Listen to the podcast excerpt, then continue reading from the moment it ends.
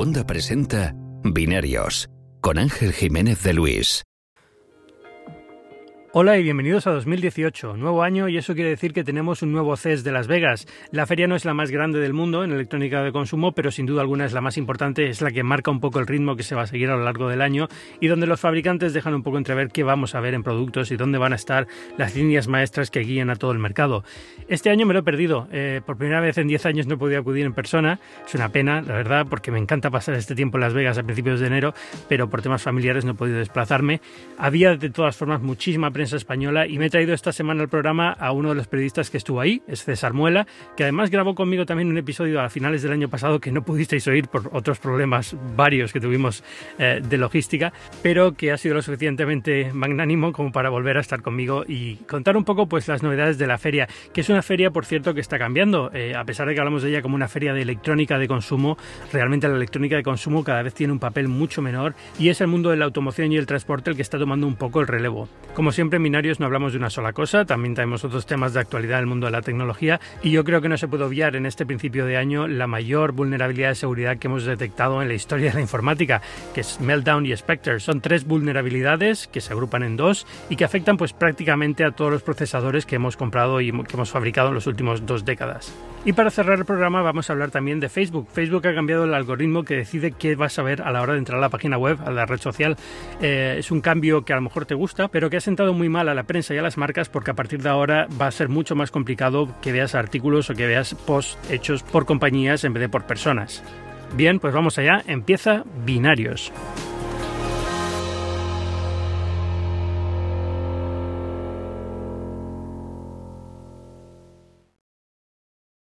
Una locura, tío. Al final es que ni pude lanzar el podcast que grabé contigo en diciembre. Nada, hombre, no te preocupes.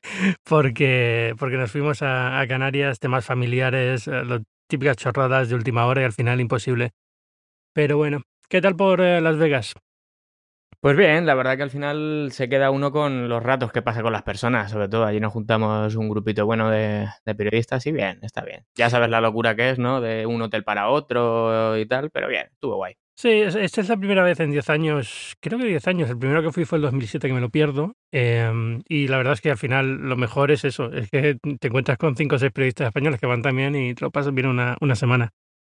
Pero, Sí, sí. pero bueno, no, me ha, me ha dado bastante pena, ¿eh? Me ha dado bastante pena, a pesar de que lo que he visto desde aquí tampoco me ha vuelto loco, ¿eh? O sea, no, no sé cómo lo viste tú, pero A ver, en general yo creo que se confirma otro año más que el CES como que... mm, Yo creo que lo comentabas tú por, por Twitter. eh, mm, después de que se le sacaran los smartphones de, digamos, el plato principal, eh, que es al final como la, la manera más llamativa de presentar tecnología, que se centra ahora en el Mobile World Congress, el CES como, queda en, como que queda en un segundo plano, ¿no? Tecnológicamente hablando. Ha habido tendencias curiosas, pero nada así súper rompedor, creo yo. Sí, porque al final es un poco lo de todos los años, ¿no? Estamos viendo el, em, lo típico de las televisiones, eh, mucha casa conectada, mucho hogar conectado, pero Hmm. al fin al cabo de televisiones es que ¿qué haces? Si todos los años presentan ya, ya no queda ya no queda marco, ya no queda diseño, es solamente una- un cuadrado que cuelgas en la pared. Eh, la- Sobre todo yo, yo fíjate, yo la crítica más grande que tengo es, por ejemplo, y empiezo poniendo nombres, Samsung, por ejemplo, su, su rueda de prensa fue muy vaga, muy uh, de etérea, ¿sabes? No hubo cosas concretas, hablaron mucho de estrategia, de lo que quieren hacer en torno a coche conectado, smart home, todo esto, pero no conocemos a día de hoy su line-up de, tel- de televisiones, por ejemplo, el, el que van a tener para este año. Ahí ya nos remiten a un evento que van a hacer en marzo. Pero mm, la verdad que los periodistas que estábamos allí nos quedábamos con la cara de mm, qué está pasando ¿no? en esta rueda de prensa, nada concreto. Presentaron la gigante esta, ¿no? La de Wall, pero pero nada Sí, eso, eso no deja de ser un concepto bastante interesante, pero es un concepto. Es decir, eh, No, hay planes de ponerla, de ponerla a la venta todavía, aunque el tema de la tecnología micro LED, en teoría, eh, sí que la van a empezar a implementar. Ujú. O sea que, bueno, pero vamos, todavía se queda en un concepto, como te digo. Eh, no, otra cosa es el tema de 8K, por ejemplo. El 8K sí que va a haber cuatro televisiones 8K de Samsung que van a salir a la venta seguramente este año a partir de la segunda mitad.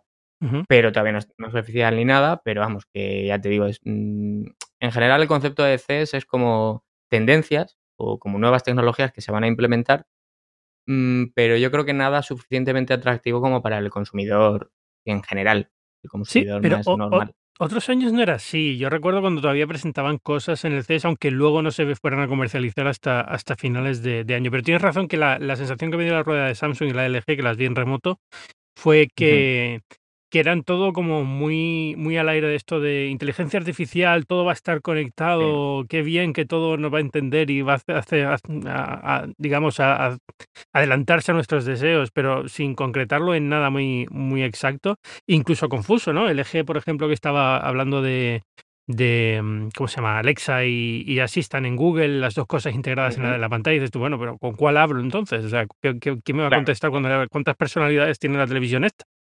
Y, la sensación es esa, ¿no? Que, como que hay eh, un, intento de apuntarse al carro este de los asistentes virtuales y la inteligencia artificial, pero sin ninguna cosa concreta que te puedan enseñar de, bueno, ¿y esto cómo mejora la vida exactamente? Sí, yo creo que aquí, por ejemplo, LG lo hizo. Es cierto que tuvo momentos un poco complicados, ¿no? Por ejemplo, cuando estaba presentando Chloe, el, el robocito este con los ojos cookies, en el escenario no dejó de contestar, no, no funcionaba. Entonces le pedía una cosa y no reaccionaba, ¿no? Los típicos errores que pasan en, el escenario en directo. Pero eh, yo creo que el eje sí que lo hizo un poco mejor eh, a la hora de, transmitir lo que, o su visión, la visión que tienen ellos de la casa conectada, ¿no? De tener efectivamente toda la casa conectada y ahí eh, el tema de inteligencia artificial o el tema de asistente va a ser clave porque al final configurar cada aparato, que todos estén interconectados y demás, es muy importante. Entonces, hay un asistente como el robot este, o que la televisión con Google Assistant eh, jugarán, yo creo que un papel interesante. Mm. Mm. Y en general la sensación que me ha dado a mí es que al final es lo del año pasado, que Alexa vuelve a ser un poco la que se ha llevado los titulares de todo el CES. Sí, pero aquí fíjate, yo creo que Google justamente lo que quiso es mm, que no pasara lo del año 2017 y por eso han tenido un stand propio, por eso han tenido a chicas vestidas con, con vamos, vestidas de Google Assistant, por así decirlo, y chicas, ¿eh? No, no he visto chicos. Genial. También el, Un momento fantástico para hacer algo de esto, sí. Sí, el monorail de allí de Las Vegas también tenía publicidad de Google, de Google Assistant. Había publicidad en general del asistente de Google por toda la ciudad. y, y, yo creo que justamente lo que querían conseguir era eso, ¿no? Oye, que Alexa se comió el CES el año pasado, pero aquí estamos nosotros este año. Y de hecho, bueno, que tanto LG como otros fabricantes ya empiecen a, digamos, tener más integración con Google Assistant, no solo en los teléfonos, es bastante esclarecedor. Aquí hay una excepción que es... Sí, sí, sí, dime. No, no, di tú. No, iba a decir que, hay una excepción que es Samsung, que sigue apostando fuerte por su Bixby, que ahora va a llegar mm. también a sus televisiones. Ya, ya, bueno, de todas formas aquí Alexa sigue sin venir, o sea que también da un poco igual. Eh, lo de Google, ¿el stand qué tal estuvo? Se les encharcó, ¿no? Se les encharcó y de hecho tenían como el típico book tour y demás y tuvieron que moverlo a un hotel.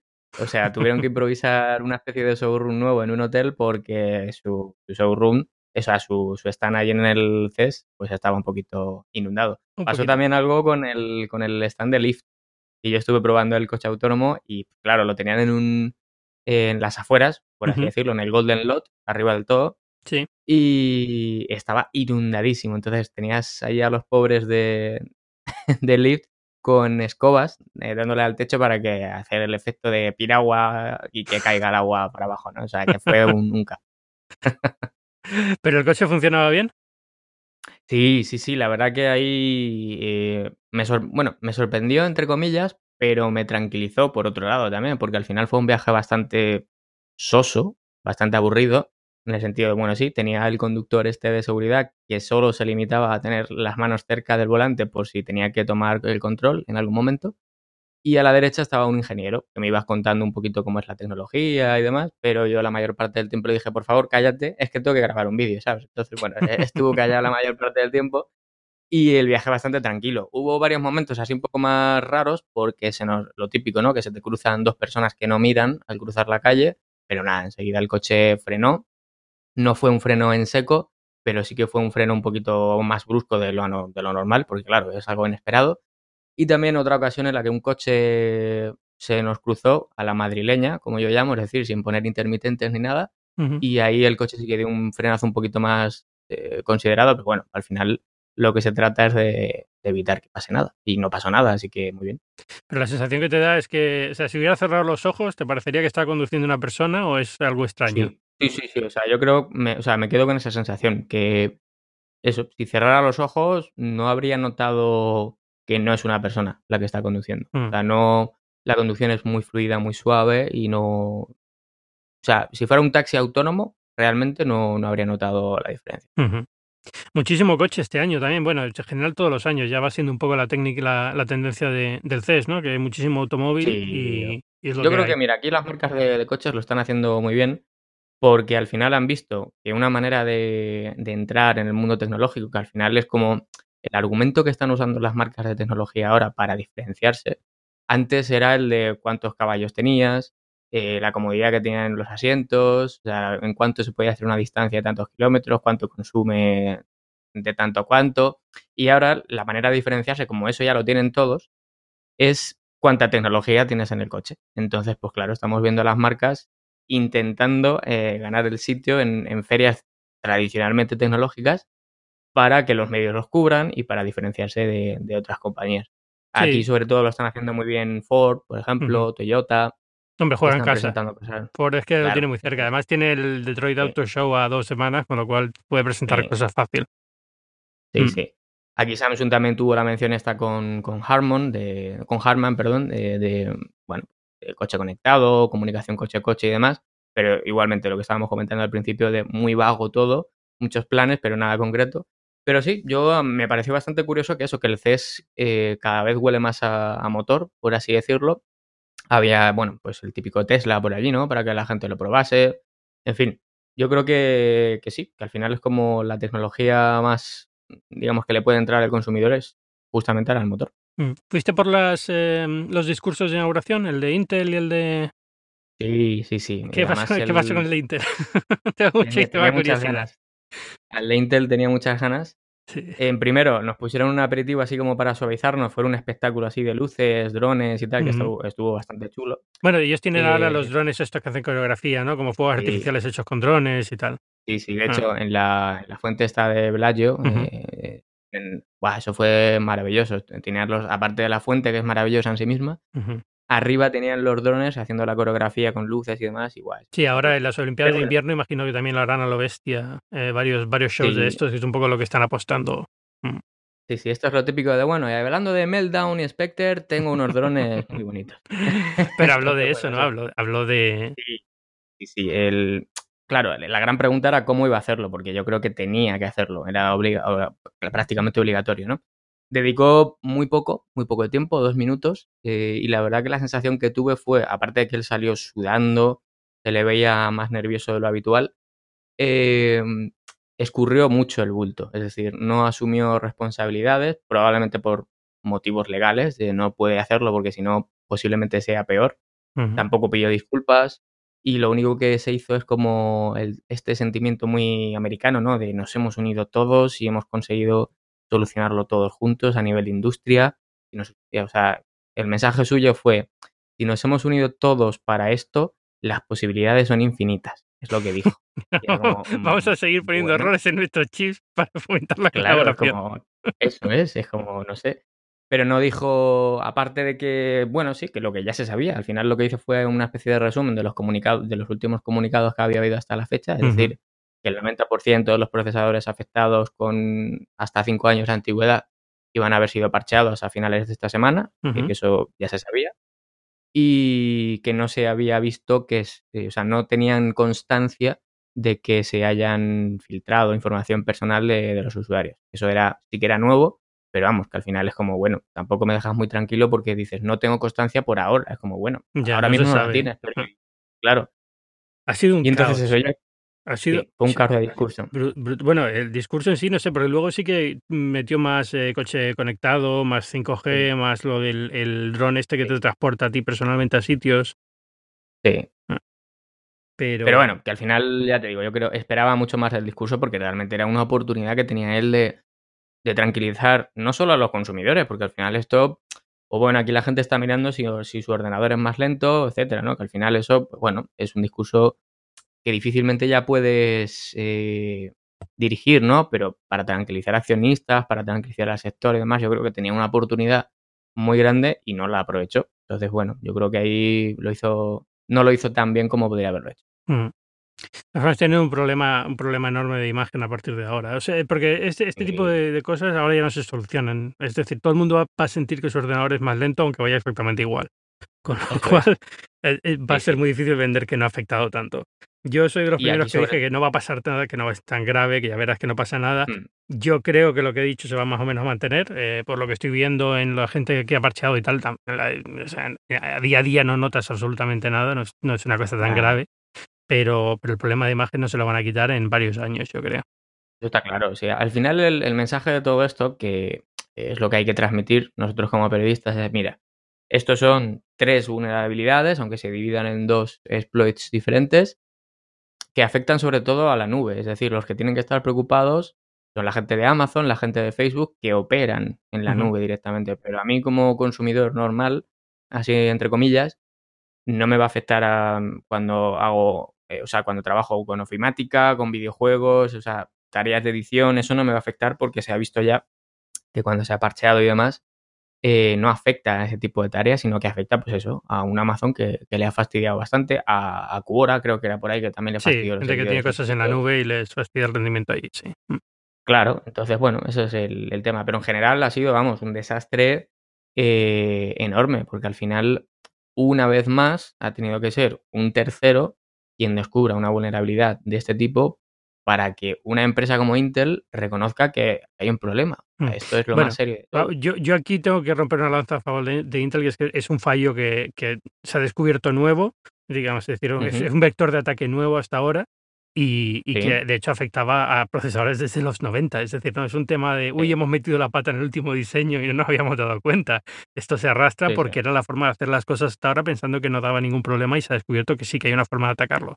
No sé, es como si, si de repente descubrimos que, que poniendo cinco asteriscos seguidos en el teclado, todos los procesadores del mundo se fríen. Pues, es una barbaridad, claro. Pero bueno, entiéndeme, ¿no? Es como, Dios mío, ¿cómo eso no se nos ocurrió antes? Bueno, porque no se nos ocurrió antes y no nos dábamos cuenta, pero, pero decir, es un tema de cómo se hacía la arquitectura y luego tienes al CEO de Intel vendiendo las acciones, ¿no? Hasta justamente el límite. en, noviembre, sí. Es un poquito, es un poquito preocupante eso. No, no, sé exactamente hasta qué punto, porque tampoco vendió tantas. Es decir, eh, eh, entraba dentro de una de un patrón normal de un CEO que vende acciones, ¿no? Pero eh, la SEC lo va a investigar, como tiene que ser, evidentemente. Pero yo creo que eso al final no va a ser. No creo que le vaya a pasar nada, porque no. O sea, si lo hubiera vendido tres días antes de que existiera la vulnerabilidad y vendiese todas sus acciones, lo entendería pero, mm. yo entiendo que esto pues ha sido una coincidencia, posiblemente él eh, no estaba al tanto tampoco todavía del tema este, porque, ah, bueno, no sé, en noviembre yo creo que sí, porque ya ha estado todo el mundo con los parches desde verano, ¿no? esto es, a ver, eh, si lo ha dicho Google hoy, creo, Google, que claro, como esto salió de Google Project Zero, que es el equipo este que tiene Google de,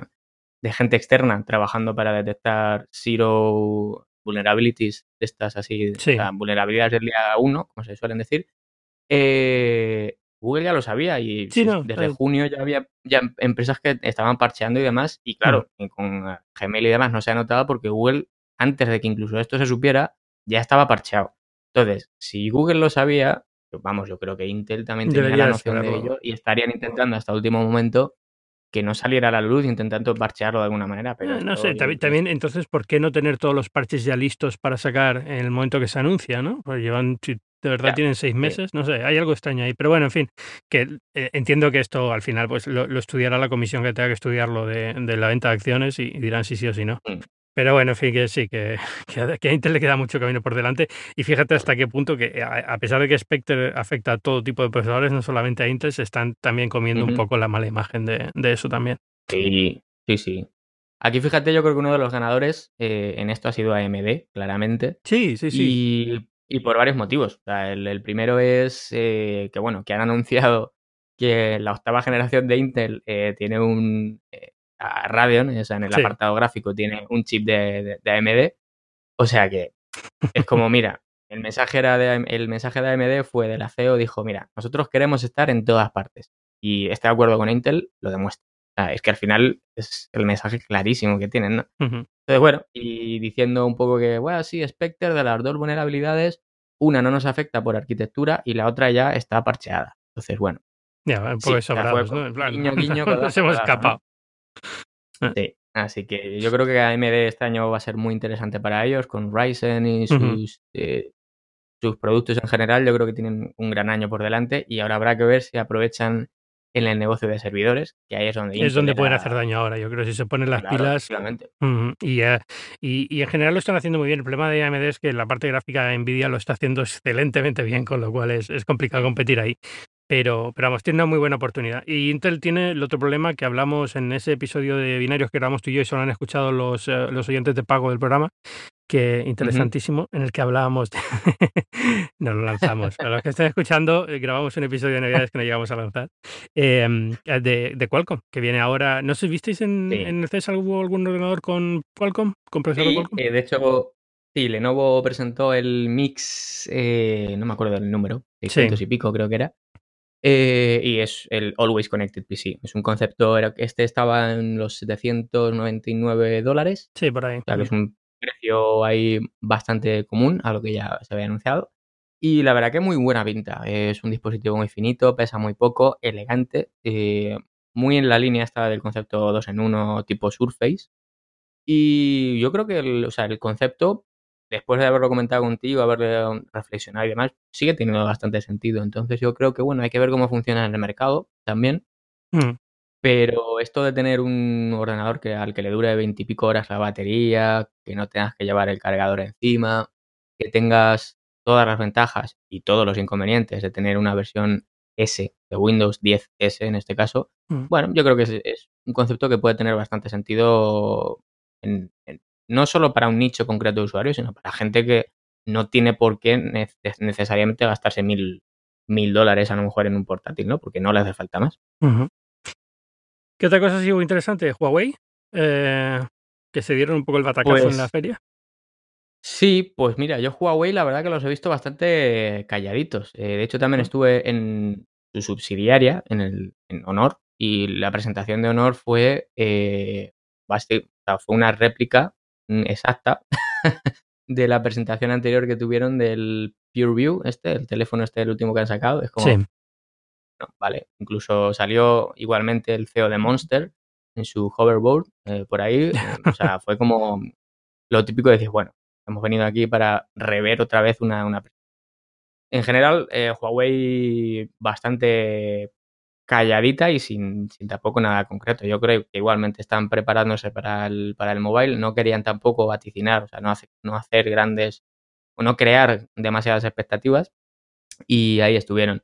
Así cosas más que me llamaron la atención del CES, a mí por ejemplo, y ya que hemos mencionado a, Nvidia, me encantó el, el, concepto este de monitor gigante eh, con Nvidia Shield integrada. Han hecho, no sé si te enteraste, han hecho un, mm. monitor de 65 pulgadas eh, con Acer, HP y Asus, quiero recordar, los tres fabricantes por ahora. Y básicamente lo que quieren es que el, digamos, el jugar a, vídeos de, a videojuegos de, sobremesa se pueda hacer ahora en pantalla grande. Eh, vamos a decirlo claramente, un monitor de 65 pulgadas es una televisión para todos. Sí, es que no tiene sentido hablar de monitor, pero bueno, es una locura es genial, pero... Lo llaman, lo llaman monitor, está muy bien, a nivel de tasa de refresco, de calidad de imagen, de color y demás, es impresionante. Y lo que pasa es que, claro, yo la, pregunta que me hice, vale, sí, es, es la leche esto como concepto, es muy inmersivo porque estuve probando Destiny y algunos juegos más. Y claro, como se ve todo más grande, pues te metes más en el juego, es una sencilla regla de tres, ¿no? Pero claro, mm, quién tiene espacio en la habitación, que normalmente es donde tienes el, ordenador de sobremesa, para poner un monitor, bueno, una tele, queramos llamarla, de 65 pulgadas. Entonces, bueno, mm. hay que ver que esto es un nicho, por supuesto, que esto está orientado a, no sé, a qué tipo de, de jugadores, la verdad, pero... A jugadores que tienen toda la planta baja de la casa para ellos, el, el sótano en las casas americanas, este tipo de cosas. Es que si no, no entras. Es que hay muchas casas en donde no entra una tele de 65, punto. Está claro, está claro. O sea, quizá orientado a jugadores profesionales, puede ser. Un nicho. No, tiene una pinta, tiene una pinta excelente. ¿De radio virtual viste algo? ¿O interesante? HTC presentó el nuevo casco, ¿no? Igual, sí, presentó un nuevo casco, lo que pasa es que no me dio tiempo a probarlo, pasé cerca del área de demos Pero ese sí que no me dio tiempo a probarlo. En teoría, pues lo típico, ¿no? Que puedes probarlo durante más tiempo, es decir, que no el, tiempo de fatiga está reducido, eh, latencia todavía más reducida. Y, y, claro, como tampoco lo he probado, pues tampoco te sé decir si es verdad o no. Pero bueno, en principio las promesas eh, eran esas, ¿no? que sea pues todo mejor, un poquito mejor. Hmm. De realidad virtual sí que probé, por ejemplo, el, el, el headset este que Daydream que presentó Lenovo, que bueno, es bastante básico en el sentido de que, bueno, lo que vi fue una demo que la típica que vas al, al E3 en, en, Los Ángeles y te hacen mil demos de esas, ¿no? O sea, que nada impresionante. Pero bueno, está bien, está bien logrado. Inmersivo lo justito, con unos gráficos bastante apañados, pero sin más. Y ya está. O sea, realidad virtual este año, fíjate, yo lo he visto bastante relajado. En el sentido de que parecía que el año pasado iba a ser el año, igual que el año de Linux en el escritorio, que lleva siendo no sé cuántos años ya seguidos.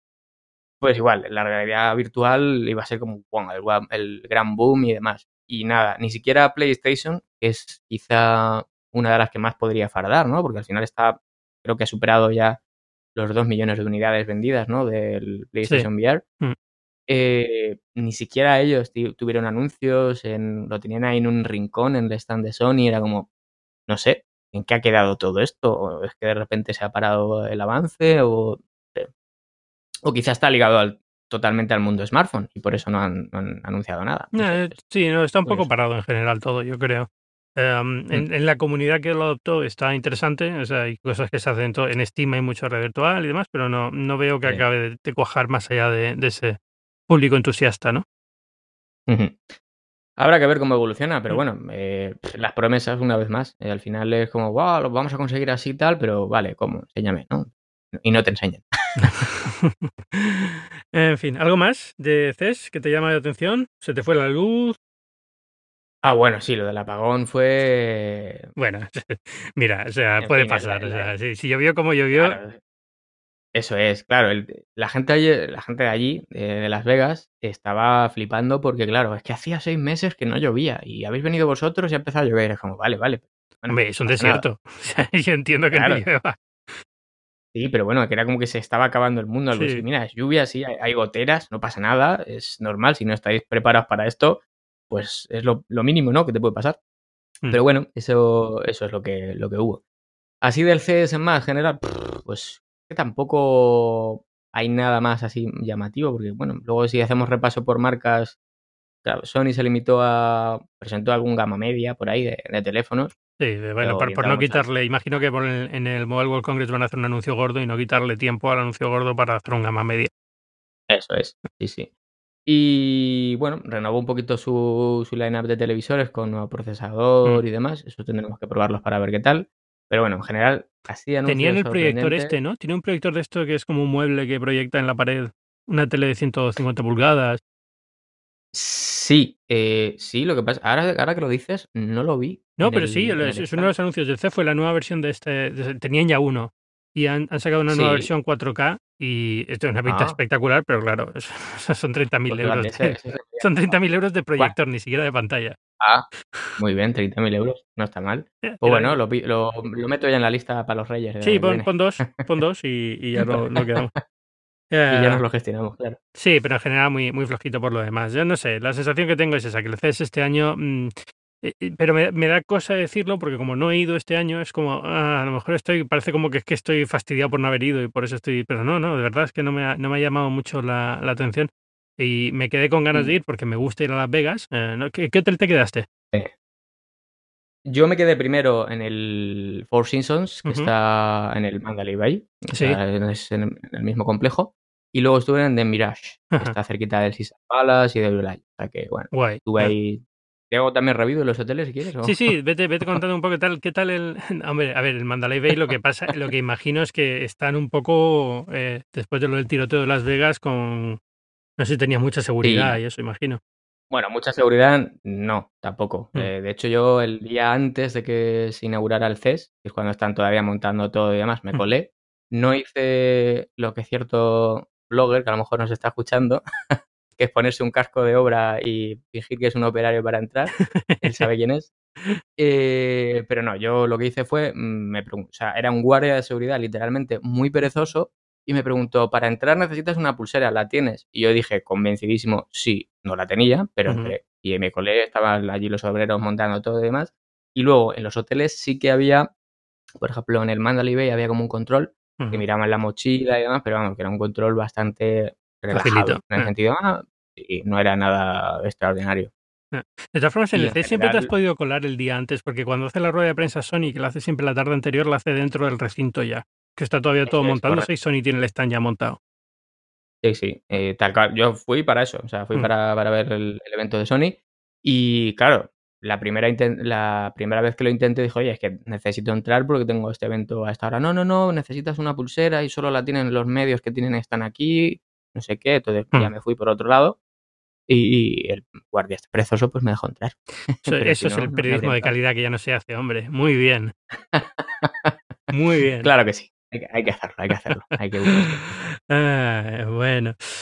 No sé, aparte del CES, algo interesante. Estoy, estoy pensando que ha pasado estas semanas así, eh, quitando lo que ya hablamos en su momento en el programa que no vamos a emitir este, que, era lo de Intel y Qualcomm, que habíamos vuelto de Hawái, y, y, el iMac Pro, que ya hemos visto las primeras reviews y tal, pero bueno, tampoco, tampoco nada del otro Nada, mundo. sí. Nada del otro mundo. Bueno, así yo creo que ya, a ver, ahora las miradas están sobre todo centradas en, lo que va a venir, ¿no? En el, en el Mobile World Congress y Samsung ya ha confirmado que, va a mm. sacarlo ahí, el S9. Eh, Sony, yo creo, fíjate, aquí hay una teoría que estuve discutiendo el otro día con un periodista y es, Sony tiene que sacar algo o tiene que al menos anunciar algo en el mobile que le haga quitarse esa espinita de lo que le pasó en IFA, que es sacar un teléfono con marcos, que es tu gama alta y uff, Sony no innova, Sony no sé qué. Sony tiene que sacar seguro o anunciar al menos eh, un smartphone con pantalla OLED, sin marcos y con doble cámara. Ahora, la, teoría es, ¿lo va a anunciar para que salga a la, venta antes de verano? ¿O lo va a anunciar como esto es lo que va a venir, va a salir después de verano tipo para IFA? Eh, no sé, yo creo que aquí Sony está jugando realmente a contrarreloj porque esto yo creo que les ha pillado un con el el diseño del marco, sin marcos, hmm. las dobles cámaras y demás.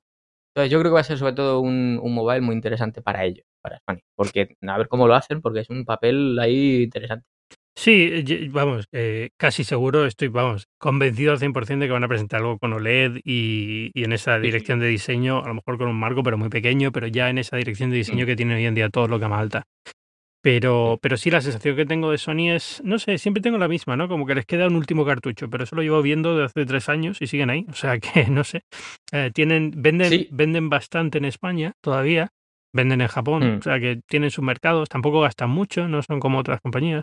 Entonces, no sé, pero, pero sí, yo veo el mobile más interesante que otros años solamente por el hecho de que Samsung se haya traído el S9 de nuevo al mobile en vez de a un evento independiente en lugar de evento propio y demás. Y en general, bueno, eh, ya te digo, va a ser un mobile interesante. Quizá eh, el último o el penúltimo en Barcelona, pero bueno, eso también habrá que ver cómo, cómo es el tema del contrato que tienen que renovar en 2019 y demás. Sí. Pero bueno, a lo mejor nos vamos a San Francisco dentro de no mucho. Yo es que no lo, es que no lo veo en San Francisco. ¿No lo ves? No, yo creo que va a seguir siendo un evento europeo. Es que el problema de todo esto es, eh, hay un mobile en San Francisco ya, no tienen eh, ningún éxito. Sí, sí, sí. O sea, no van pero bueno, a lo mejor lo que hacen es darle más protagonismo allí, pero no ah. sé. O bueno, a lo mejor lo quieren dejar en Europa, no sé. Yo tengo la sensación de que se queda en Europa, en alguna otra ciudad europea. Pero, y, y, generalmente tienden a favorecer ciudades con mar, pero bueno, eso yo creo que más que nada es porque los últimos años, en las últimas dos décadas ha sido así, pero no tiene por qué ser así, ¿no? Yo creo que tenemos ya esta idea de que, ah, pues como siempre ha sido una ciudad con mar, tiene que ser, pues no tiene por qué, ¿no? Pero. No, está claro.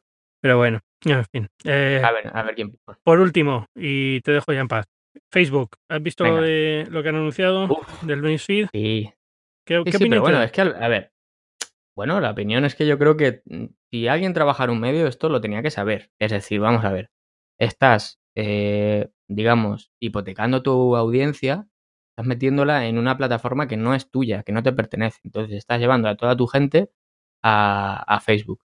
¿Qué pasa? Que ahora cuando Facebook ha hecho lo típico de la primera es gratis, el segundo ya tienes que pagar, para los medios, pues ahora, claro, muchos medios están echando las manos a la cabeza porque están viendo que Comscore, pues esto se está notando. Entonces, claro, ahora vienen los gritos y los porqueses y todo esto, ¿no? Pero realmente eh, apostar todo a Facebook, como han hecho muchos medios, es una absoluta locura. Como los que lo hicieron en su momento con Google y apostar por el SEO. Es poner tus mismos huevos en una misma cesta es de locos. Ya, pero yo creo que ni siquiera es, tanto eso. Es decir, e, esos medios que nacieron por y para Facebook, eh, te hablo de los tabula, no sé, tabula, no, ¿cómo se llama? ¿Cómo se llama aquellos de estos que estaban y ya no están? Pero en su momento subieron mucho por Facebook, por los newsfeeds de Facebook. ¿Te refieres a los tasty y demás, de, recetas y todo esto? No, tasty y todos estos eh, también, pero, pero menos. No, pero bueno, hay una serie de medios que nacieron prácticamente, se pusieron durante mucho tiempo, por ejemplo, de clickbait y tal, que eran prácticamente nadie ah, nacido Para, para, para, estar en Facebook y crecer en Facebook y ser un medio en Facebook, ¿no? Y, y, eso es que muchos de ellos ya ni siquiera existen, pero bueno, porque por, también porque Facebook no es la primera vez que cambia las condiciones y ya se los cargó. Pero, mm. pero la sensación que tengo es que esos medios nacerán en la siguiente que venga de otra forma y tendrán una encarnación diferente. Pero yo, el problema aquí es los medios que, que no confían solamente en Facebook para su tráfico, pero el tráfico de Facebook sigue siendo un cuarto de su tráfico o un medio de su tráfico, lo que sea, con lo cual, eh, aunque no hayas nacido en Facebook, tienes que estar ahí porque es de donde viene tu tráfico y todo lo que has invertido se te va un poco al garete. No sé. Eh, a ver, aquí, aquí Facebook tenía un, un dilema muy claro y es que, a ver, la gente se mete en Facebook por una cuestión de amistades. Es decir, tú quieres saber cómo le va a tu amigo o a tu familiar o lo que sea. Quieres ver fotos, quieres ver estados, quieres ver cosas personales. Vale, por un lado.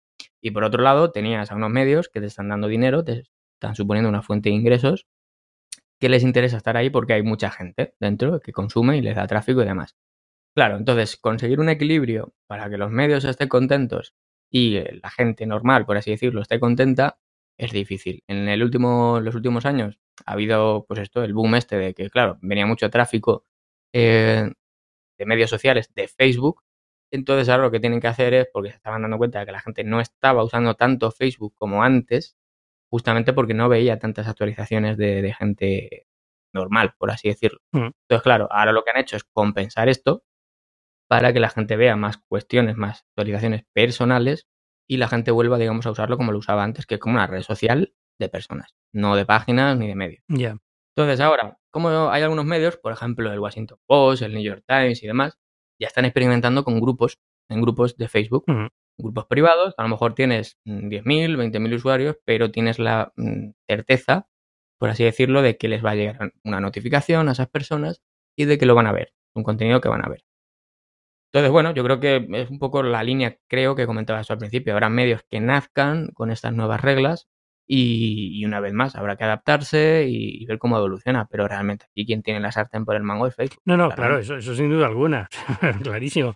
Pero que me hace gracia también por la propia, por la propia actitud de Facebook frente a esto, que es que cada tres o cuatro meses te cambia de opinión y te dice, ah, no, ahora sí, sí, no, Facebook es importantísimo el tema de los medios y lo tenemos muy en cuenta y nos queremos llevar muy bien con los medios y entendemos la responsabilidad que tenemos y luego a los tres meses te dicen, ah, no, no, esto es para compartir fotos de perros y niños. Aquí los medios están como de, añadido. Y es como, bueno, pero entonces, ¿qué hago? ¿Poco dinero o no poco dinero? Me has estado convenciendo que hagáis tantárticos, me has estado convenciendo que haga vídeo nativo y ahora me estás diciendo que no. O sea, es, esa es un poco la, frustración que entiendo tienen los medios generales, no los que, digamos, aprovechan. es un problema.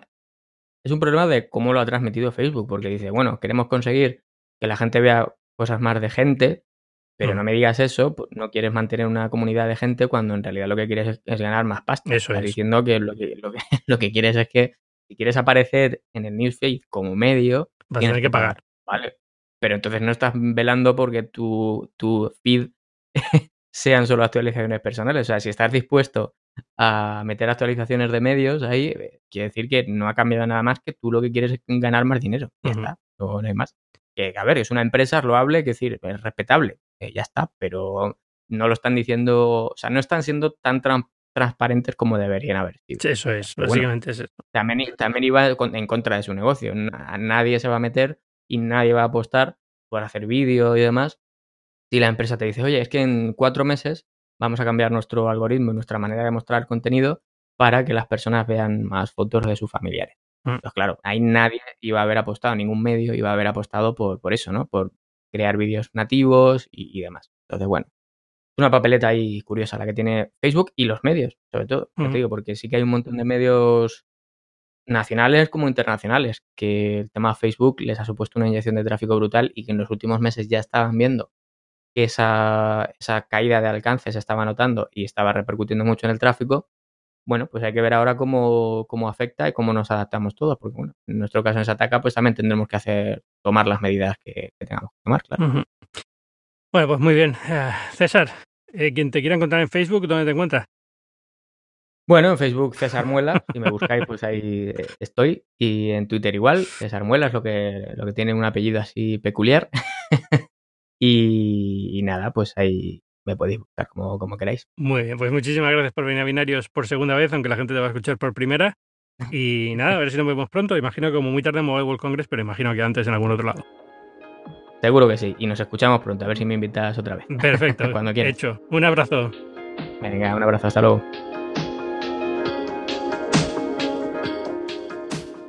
Como siempre os recuerdo que yo soy Ángel Jiménez de Luis. Podéis leerme en las páginas web del mundo, en la sección de tecnología. Podéis hablar conmigo si queréis también en Twitter, en arroba Ángel Jiménez.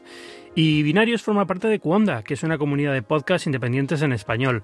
Tenemos muchísimos podcasts en la comunidad y muchos que acaban de volver. Os recomiendo que vayáis a la página web www.cuonda.com y ahí encontraréis los últimos episodios de nuestros podcasts, pero os recomiendo dos en especial, por, eso, por lo que os decía, que justo acaban de volver y merece la pena reengancharse a ellos. Uno es El Método de mi amigo Luis Quevedo y también fundador de, de Cuonda. Y el segundo es Politibot, nuestro podcast de política con Eduardo Suárez, María Ramírez y muchos colaboradores que se unen en esta segunda temporada. Y de verdad merece muchísimo la pena que lo escuchéis. Ir a la página si queréis escucharlo en la web o suscribiros en vuestra aplicación de podcast. Muchas gracias y nos vemos la semana que viene.